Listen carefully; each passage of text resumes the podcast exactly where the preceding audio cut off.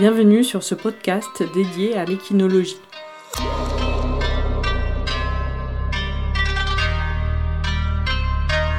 À travers des entretiens, conférences, lectures et documentaires, partez à la rencontre des nouvelles visions scientifiques et artistiques sur les équidés.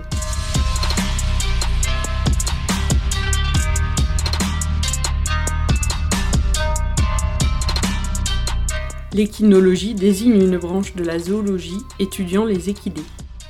Elle repose sur une approche comparée primates non humains et chevaux dont elle utilise en partie les méthodes d'étude de la primatologie.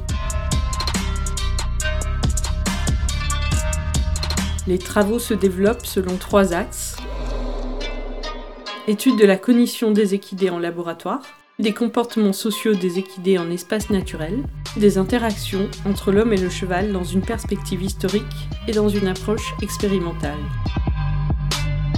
Quatre disciplines phares de l'équinologie sont définies, la biomécanique, science du mouvement, l'éthologie, science de l'animal, la psychologie, science de l'homme, et la sémiotique, science du signe.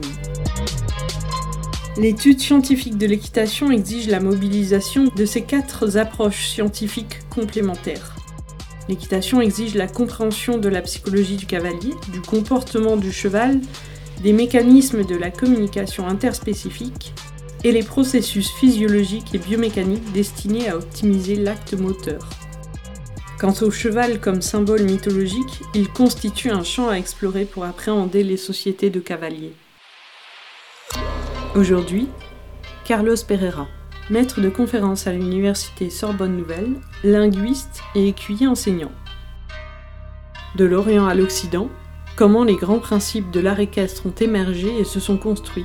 Qu'en reste-t-il aujourd'hui?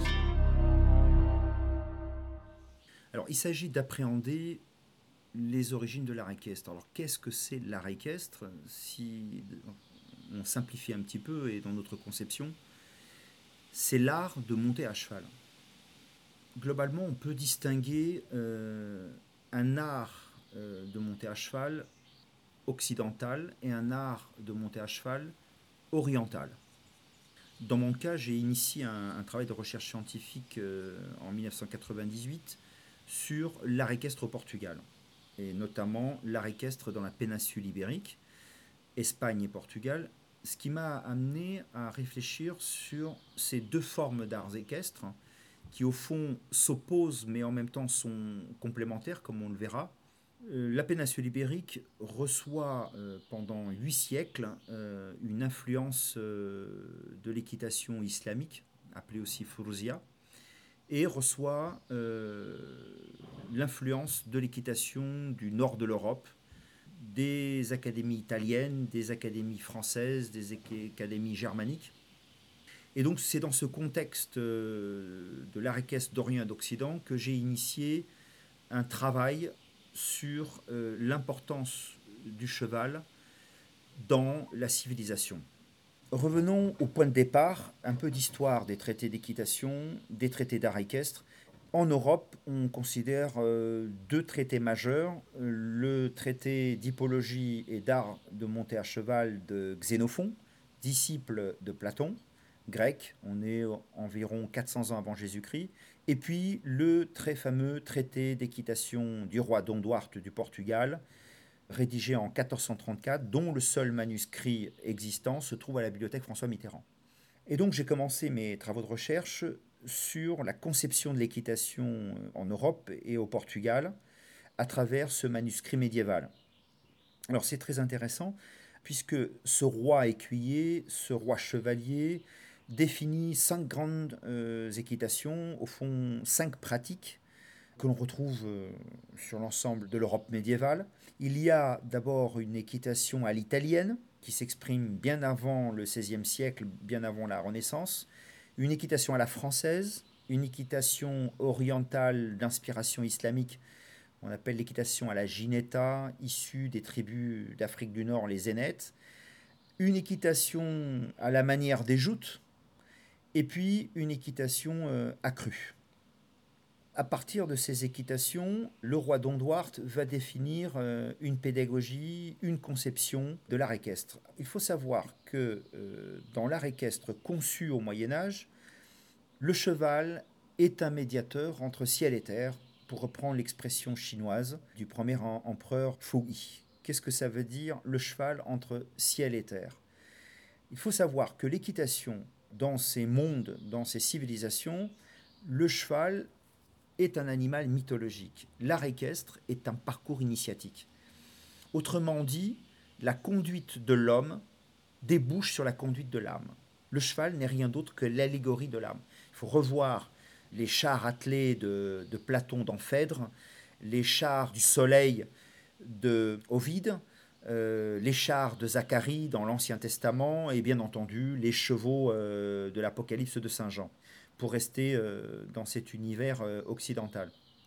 Donc le cheval est un animal très particulier et d'ailleurs on le voit dans les grottes de Chauvet, dans les, peintures d'Altamira en Espagne, dans les représentations rupestres dans le site archéologique de Fosco au Portugal. Donc le cheval fascine. Et il fascine pourquoi? Parce qu'il a cette particularité de mettre l'homme en contact avec les dieux. Donc l'art équestre, dès le début de l'humanité, lorsque l'homme fait cette rencontre avec cet animal très beau, cet animal magique, cet animal esthétique, il sent, en dehors euh, de ses capacités physiques, biomécaniques, il sent quelque chose de mystérieux dans le cheval. Ce qui amène, par exemple, dans la tradition taoïste, dans la tradition de la philosophie chinoise, de la métaphysique chinoise, on raconte que Yi, le premier empereur mythique chinois, découvre l'ordre secret du monde sur un cheval dragon. Il découvre les huit trigrammes, c'est-à-dire la combinatoire du yin, du yang et du souffle du vide médian. Et pourquoi huit trigrammes? Parce que la trinité taoïste renvoie à l'idée que l'homme se situe entre ciel et terre. Donc l'homme est un médiateur. Et donc cette vérité, la légende raconte qu'elle est révélée à travers un cheval dragon. On va retrouver bien entendu l'image du centaure dans la mythologie grecque et d'autres exemples. Il est très difficile d'appréhender ces origines de l'art équestre puisque au XXIe siècle et surtout à partir de la Révolution française, le cheval va devenir un instrument de mécanisation. Pour des raisons assez simples, le cheval est un instrument agricole, euh, c'est un instrument de guerre. Et donc la particularité des académies d'art équestre à, partir de la Renaissance, c'est de fabriquer des théories rationnelles pour optimiser les forces instinctives du cheval, comme l'exprimera plus tard au XIXe siècle François Baucher. Et donc notre société occidentale du XXe et du XXe siècle a fait du cheval un animal machine, pour reprendre la philosophie de Descartes. Et on est allé jusqu'à une certaine forme de transgression, jusqu'à la modification génétique à outrance. Je rappelle le clonage de chevaux il y a une vingtaine d'années, et puis la transformation euh, physique du cheval à travers les recherches en génétique. Donc le cheval est devenu aussi non seulement un instrument mécanique, un objet euh, rationnel, mais c'est devenu un objet de marchandisation. Aujourd'hui et depuis euh, une trentaine d'années, le cheval est un faire-valoir marketing, c'est un, objet de commerce, c'est un objet d'échanges euh, commerciaux. Ça veut dire que pour des praticiens, des cavaliers d'aujourd'hui, euh, et je parle pour la jeunesse, il est très difficile de comprendre les sources de l'art équestre qui sont totalement à l'opposé de ce qu'on peut voir aujourd'hui. Euh, aujourd'hui, c'est un monde du sport équestre, du spectacle équestre, des courses équestres, mais ça ne correspond pas à l'idéal du chevalier de l'Orient et de l'Occident. Et donc c'est ce que je vais préciser dans euh, cette définition des principes de l'art équestre. Donc il faut bien comprendre ce contexte de la chevalerie. Alors qu'est-ce que c'est une chevalerie? Bah, C'est lié au cheval. Euh, en Occident, ça renvoie notamment à deux ordres très prestigieux, la chevalerie de l'ordre du Temple, et notamment on représentait les Templiers qui montaient euh, à deux un cheval, au sens symbolique. Bien entendu, ils ne montaient pas à deux un cheval, mais la représentation de deux cavaliers sur un cheval renvoyait à ce que j'appelle une anthropologie ternaire, c'est-à-dire c'était la représentation du corps, de l'esprit et de l'âme, sous la forme de deux templiers sur un cheval. On va retrouver par exemple euh, la chevalerie de l'ordre du Christ, qui remplace l'ordre du Temple au Portugal, et la chevalerie de l'ordre du Christ va être le fer de lance de l'expansion maritime portugaise. Jusqu'au milieu du XVIIIe siècle, les écuyers portugais qui rédigeaient des traités d'équitation, qui dirigeaient des académies, devaient être membres de la chevalerie de l'ordre du Christ. Dans le traité de Pluvinel, il y a des références à la chevalerie. Jusqu'au milieu du XVIIe siècle, il existait encore des joutes en Europe et dans les différentes cours royales.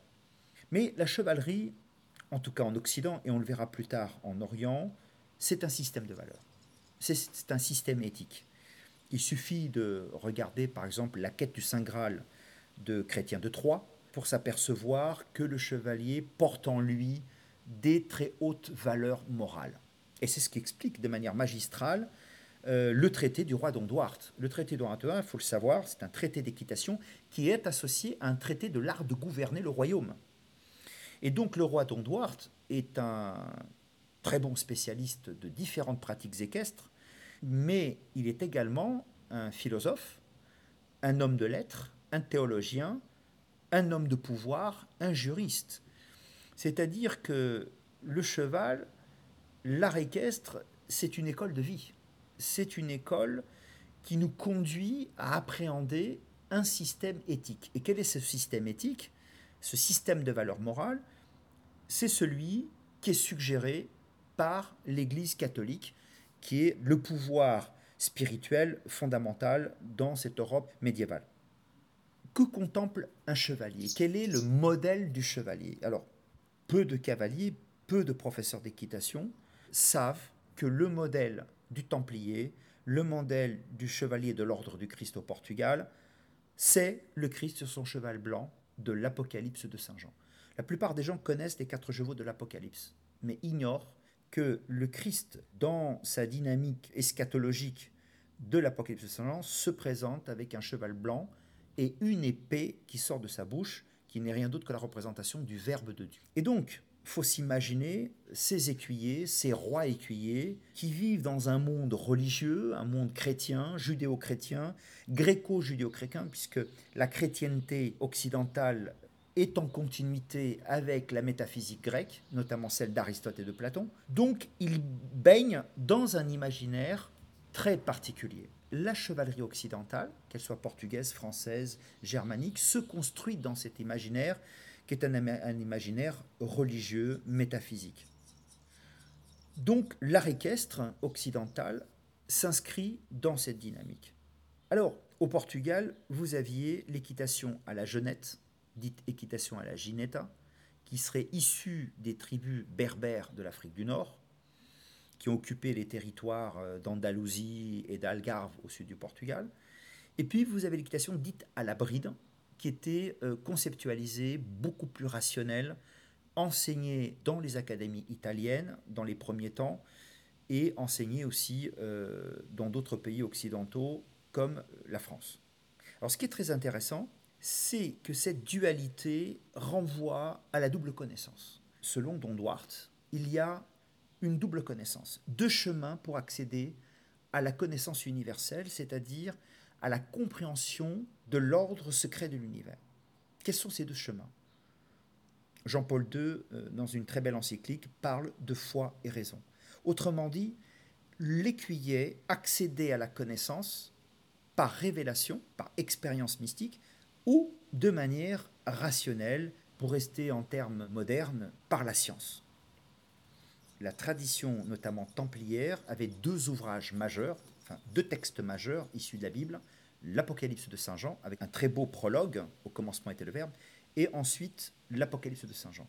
Et donc, il faut savoir que les chevaliers contemplent, méditent, récitent ces deux textes fondamentaux. Ensuite, bien entendu, le chevalier érudit, et notamment c'est le cas du roi Don Duarte, bénéficie des compétences de savants de l'époque et notamment un savant qui en général cumule euh, la fonction de théologien, enseigne Aristote et Platon. Le chevalier érudit pratique les deux chemins de la connaissance. Donc, lorsqu'on pratique l'équitation à la jeunette, on pratique l'équitation spirituelle. Certes, issue de la Furuzia musulmane, mais c'est une équitation qui pose la question du divin. Et de l'autre côté, vous avez une équitation à la bride qui est rationalisante, une équitation qui est biomécanique, qui est une équitation qui cherche à optimiser les forces instinctives du cheval. Et donc le Portugal a cette particularité, depuis l'époque médiévale, de tenter d'enseigner dans le cadre des académies ces deux conceptions de l'art équestre, une conception mystique et une conception rationnelle.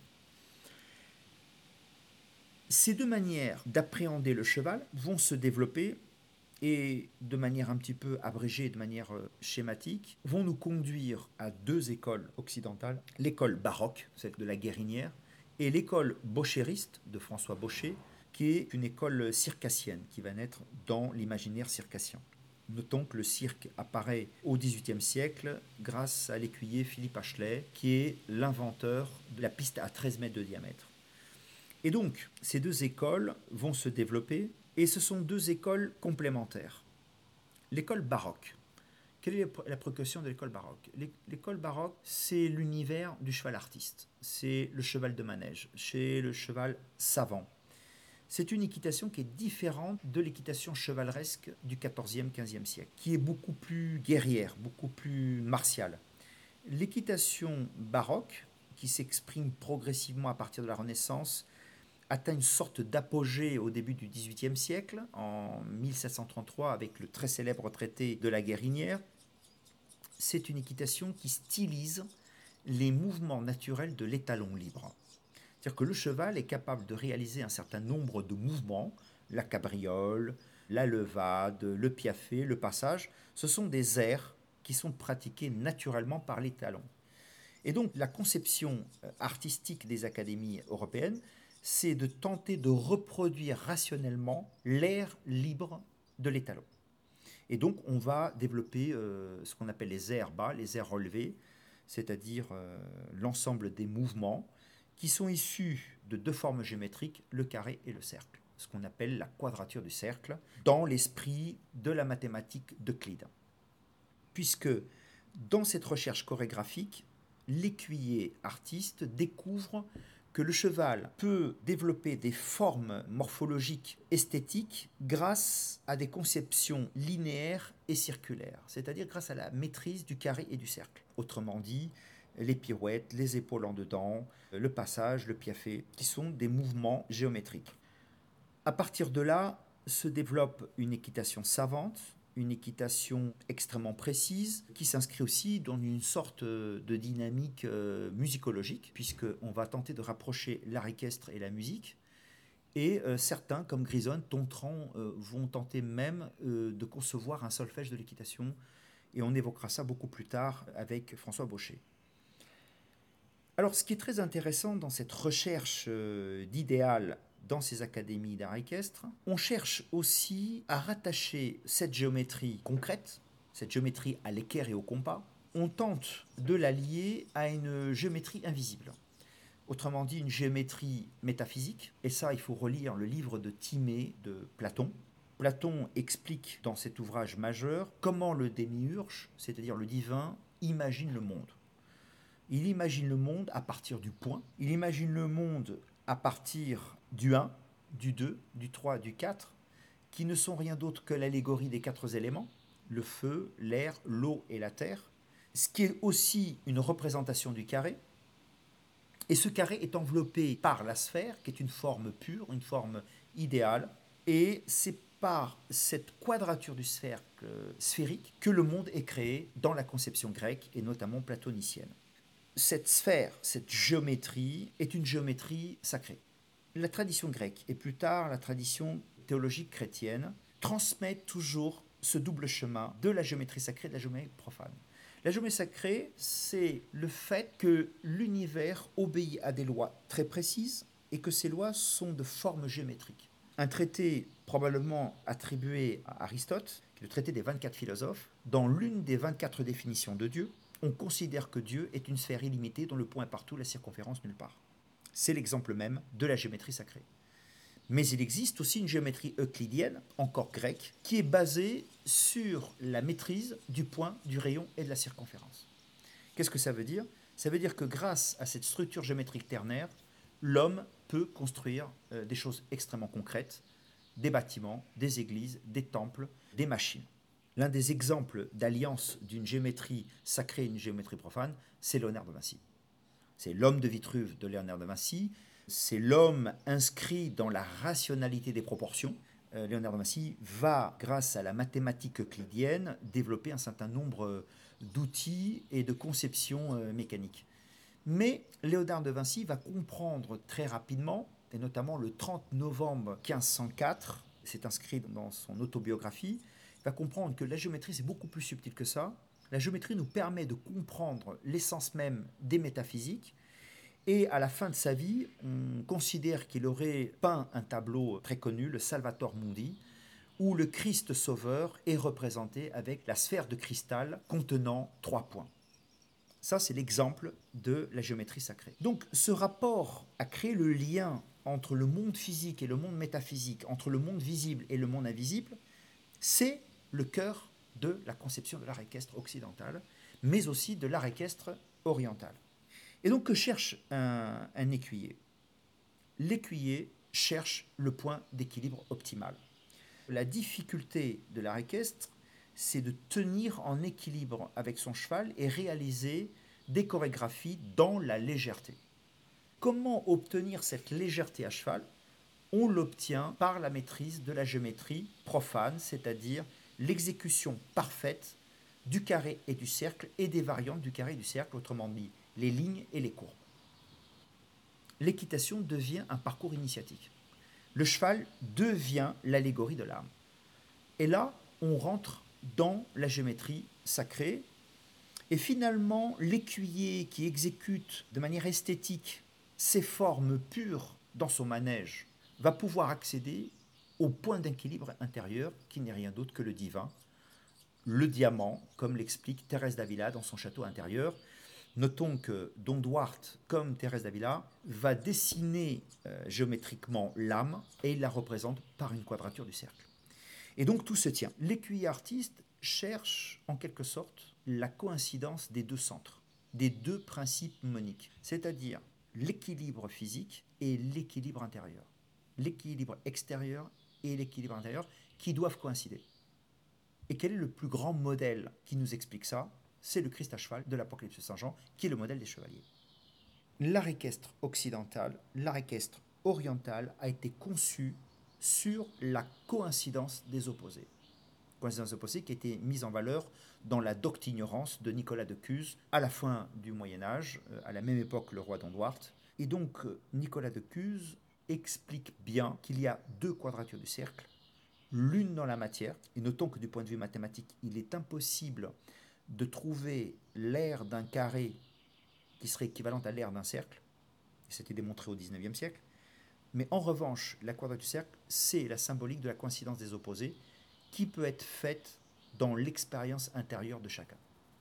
Et c'est ce que fera Léonard de Vinci lorsqu'il fera l'homme de Vitruve, qui est l'homme euh, dans la quadrature du cercle physique dans l'anatomie de l'homme, pour le calcul des proportions, mais que la quadrature du cercle du Salvator Mundi, du Christ avec sa sphère de cristal, représente la coïncidence des opposés à l'intérieur de l'âme humaine. Alors plus tard, Carl Gustav Jung, qui est un, collègue de, Freud, expliquera dans sa psychologie des profondeurs ce que signifie la coïncidence des opposés. La coïncidence des opposés, c'est cette capacité pour l'homme d'unir la conscience et l'inconscient, autrement dit anima et animus, et réussir cet équilibre que nous avons expliqué au départ, c'est-à-dire unir le langage de la main, le langage du cerveau et le langage de l'âme, autrement dit le langage du cœur. Et l'art équestre doit conduire à la contemplation de cette trinité anthropologique, mais arriver à contempler la trinité théologique, le Père, le Fils et le Saint-Esprit. Notons que Kepler, lorsqu'il invente sa nouvelle astronomie, dira que le Père est au centre, le Fils est à la circonférence et le Saint-Esprit est le rayon. Grâce à cette conception et cet imaginaire médiévale de la sphère sacrée et de la sphère profane, de la géométrie sacrée et de la géométrie profane, va nous permettre de comprendre le cœur même de cet art équestre. Et là, nous sommes préparés pour comprendre la conception transcendantale, je dis bien transcendantale, du plus grand écuyer occidental, François Baucher. François Baucher est un écuyer extrêmement difficile à comprendre. Il euh, réalise sa carrière au cirque, et notons que le cirque, c'est la piste, et la piste, c'est la sphère. Donc c'est très important. Des échanges que j'ai eus avec euh, Alexis Grus confirment euh, mon intuition. Et donc ce François Baucher, dans son traité, il explique bien que mon équitation est une équitation de la transcendance, donc une équitation d'une certaine élite, puisque l'art équestre exige ce double rapport entre l'intérieur et l'extérieur, entre l'âme et l'esprit rationnel, autrement dit entre le cerveau et le cœur. François Baucher va faire une œuvre magistrale, dont un ouvrage qui a pratiquement pas été étudié, c'est Dialogue entre un écuyer, le dieu des chevaux et le cheval. Donc ce qui montre que chez Baucher, il y a une quête métaphysique, pratiquement dans la tradition chevaleresque du, Moyen Âge, avec une conception bien entendu de la belle époque. La particularité de Baucher, c'est d'avoir découvert, alors il ne le dit pas de manière explicite, euh, ce qui nous amène à faire une sorte d'exégèse des œuvres de Baucher, et c'est ce que nous avons fait. L'invention de Baucher, c'est l'invention du langage de l'homme à cheval on n'avait jamais eu de manière formalisée et scientifique la combinatoire des mains, des jambes et de l'assiette. Et Baucher va formaliser tout au long de sa recherche euh, équestre, va formaliser trois principes. Main sans jambes, jambes sans main, que tout le monde connaît, que tout le monde récite. Descente de main, descente de jambes. Là, on rentre dans ce qu'on appelle l'équitation de légèreté. Et ensuite, peu d'écuyers arrivent à bien saisir l'importance de l'union des mains, des jambes et de l'assiette qui porte le nom conceptuel d'effet d'ensemble chez François Brochet. Trois principes fondamentaux descente de main, descente de jambe, le cavalier sur l'assiette, autrement dit le centre. Main sans jambe, jambe sans main, c'est le rapport d'opposition des mains et des jambes. Et puis l'union, l'effet d'ensemble, qui est le chemin qui va nous permettre de comprendre la sphère homme-cheval, qui nous conduit au rassemblé. Le rassemblé n'est rien d'autre qu'une vision sphérique de l'art équestre. Si nous rapportons ces trois principes du langage de Baucher, nous allons retrouver le principe de la quadrature du cercle. La descente de main, descente de jambe, c'est le centre du cercle. Main sans jambe, jambe sans main, c'est le vertical et l'horizontal à l'intérieur du cercle. Et l'effet d'ensemble, c'est le cercle. Donc ce qui nous donne, en quelque sorte, le cercle segmenté en quatre. Curieusement, ça ressemble à l'emblème des Templiers, c'est-à-dire la croix au centre du cercle.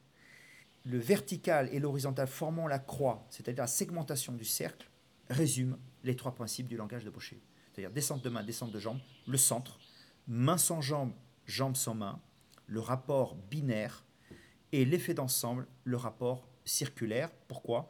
Parce que le cavalier relie les mains, les jambes et l'assiette et constitue de manière virtuelle et opérationnelle aussi une circularité. Et c'est cette structure du langage ternaire qui conduit au rassemblé. Le rassemblé conduit au point d'équilibre intérieur et extérieur, que nous avons expliqué tout à l'heure, et conduit effectivement à représenter euh, le cavalier et le cheval à l'intérieur d'une sphère. Et c'est ça le génie de, de François Baucher.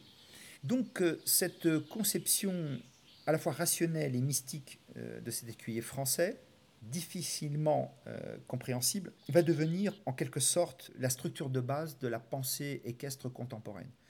Alors il va y avoir des écoles, euh, il y aura des bauchéristes, des écuyers qui vont tenter de restaurer comme le comte d'or l'école baroque, il y aura un conflit extrêmement important et douloureux pour François Baucher avec le cadre noir, représenté par le comte d'or. Donc deux écoles s'opposent, le baroque, l'aristocratie l'école circassienne et en quelque sorte euh, l'école de Baucher et l'école d'une certaine mouvance bourgeoise. Et aujourd'hui, on se retrouve dans une position finalement euh, équivalente à celle de François Baucher. C'est la, la nécessité contemporaine au XXIe siècle de relier les deux opposés, c'est-à-dire les deux chemins de la connaissance. C'est-à-dire accepter une équitation artistique d'essence mystique, d'essence chevaleresque, d'essence transcendantale, comme le dit Baucher, et l'associer à une équitation rationnelle, savante, euclidienne. Malheureusement, les écoles d'art équestre aujourd'hui, qu'elles soient l'école de Vienne, l'école portugaise, l'école de Jerez et le cadre noir, sont dans l'incapacité à transmettre cette vérité et cette tradition ancestrale. Pourquoi? Pour une raison très simple. Le XXIe siècle et la fin du XXe siècle, c'est une société de marchandisation. Le cheval est un objet mécanique, le cheval est un produit. Les fédérations équestres considèrent les centres équestres comme des centres de profit. Et progressivement, ces 40 dernières années, et notamment ces 20 dernières années de manière accélérée, les quatre académies d'art équestre sont rentrées dans des processus privés ou semi-privés et sont devenus effectivement, euh, pour utiliser les termes de management anglo-saxon, ce ne sont plus des centres initiatiques de compagnonnage en lien avec les traditions. Les académies équestres européennes, qui étaient les hauts lieux de l'équitation savante et l'équitation chorégraphique, sont devenus des centres de profit. On est passé d'une équitation qualitative à une équitation quantitative et nous sommes face à un drame existentiel pour l'équitation nous sommes face à la perte de la tradition. C'est-à-dire qu'aujourd'hui, le cavalier, l'enseignant, l'instructeur ne trouvent plus de structure d'enseignement des arts équestres en Europe. Je vais apporter une certaine, euh, flexibilité à mes propos. Bien entendu, il existe des petites académies privées euh, qui ont euh, tenté de préserver depuis une quarantaine d'années l'esprit de la tradition chevaleresque, l'esprit de l'équitation savante, dans ce rapport au profane et au sacré. Nous pouvons citer quelques écuyers, et notamment euh, Olivera, qui est celui qui a tenté d'établir ce lien immuable avec la tradition. Au niveau mondial, en Orient et en Occident, il ne reste plus que trois traditions chevaleresques authentiques.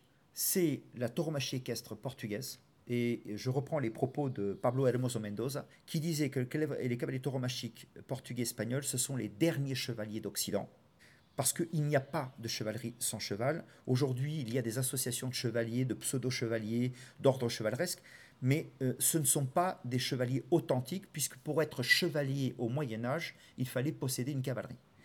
Et donc euh, aujourd'hui, on a des chevaleries abstraites, des chevaleries, euh, disons, idéologiques, mais nous n'avons pas d'authentiques chevaliers, si ce n'est en Espagne et surtout au Portugal.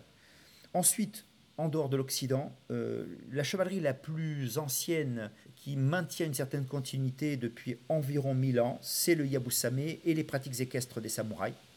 Et notamment, je citerai le temple de Nikko au Japon, à peu près 250 km de Tokyo, où on pratique un art conforme à la tradition de l'empereur, avec un rituel de tradition zen, une espèce euh, de synthèse entre le taoïsme et le, et le, et le bouddhisme et le shinto. Et puis, euh, nous avons encore une chevalerie authentique au Maroc, euh, en Jordanie, en Arabie saoudite, qu'on appelle la chevalerie de la Fourouzia. Aujourd'hui, l'Europe, en dehors du Portugal et d'une certaine manière l'Espagne, a perdu la chevalerie authentique. Les académies existantes ne sont plus dépositaires de ces traditions la Sorbonne, Paris 3 Sorbonne Nouvelle, depuis 2015, et je dirais de manière implicite depuis 1998, a décidé de constituer un groupe de recherche pluridisciplinaire pour euh, essayer de découvrir et d'approfondir cet art équestre occidental, mais aussi cet art équestre oriental. Nous avons invité les quatre écoles d'art équestre en janvier 2017. Nous avons poursuivi avec la création du premier pôle international d'équinologie qui a été inauguré le 1, le 2, 3 mars 2019 à l'Université de Kyoto au Japon. Paris 3 Sorbonne Nouvelle, en partenariat avec l'Université de Kyoto, est aujourd'hui le seul pôle universitaire mondial capable de travailler trois axes fondamentaux, les origines historiques de l'art équestre et de toutes les interactions entre l'homme et le cheval, en Orient et en Occident, Capable euh, de mener des expériences en éthologie de terrain, nous disposons d'un centre de recherche à la Serra d'Arga au nord du Portugal pour observer depuis cinq ans des troupeaux de chevaux semi-sauvages, les Garano. Et nous avons été la première équipe à enseigner à des chevaux des procédures cognitives testées chez le chimpanzé depuis une trentaine d'années par le professeur Tetsuro Matsuha à l'université de Kyoto, au Primate Research Institute.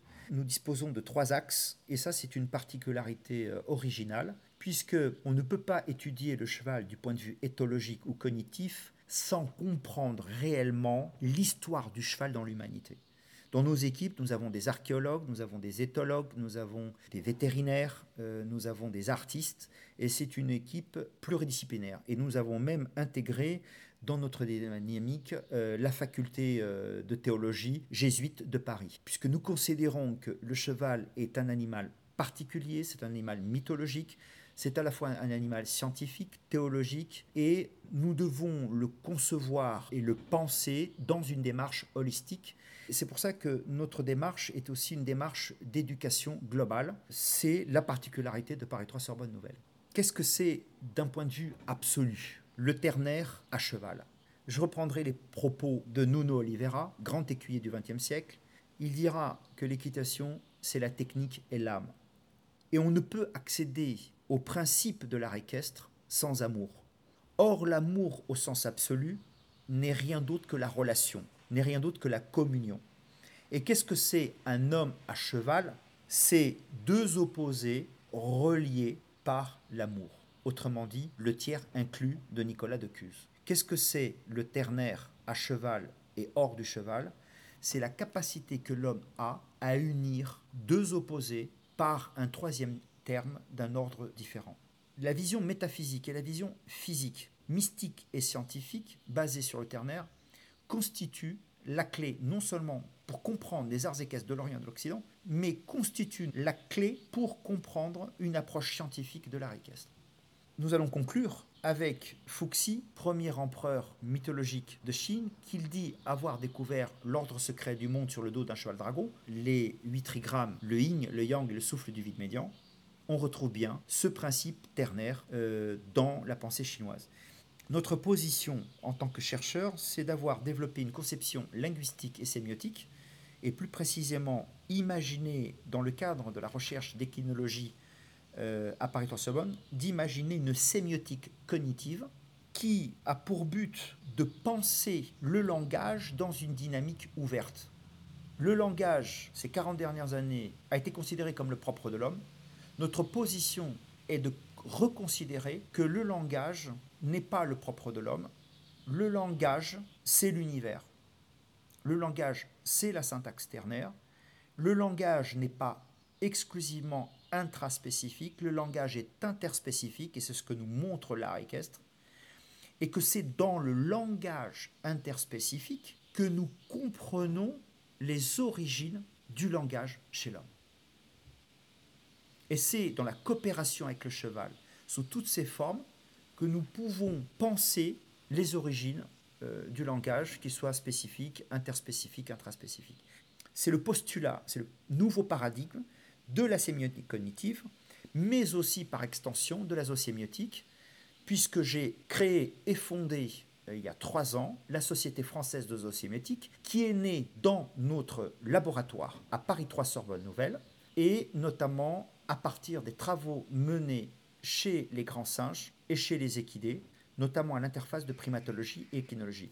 La Société française de zoosimétique, dont je suis le fondateur, a conçu cette vision nouvelle pour penser non seulement le cheval, le rapport homme-cheval, mais pour penser tout court le mystère du langage.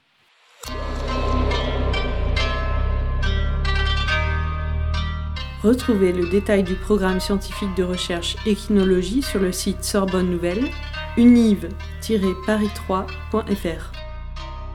Retrouvez également nos actualités sur Facebook Équinologie France, ainsi que sur le site internet équitationportugaise.com.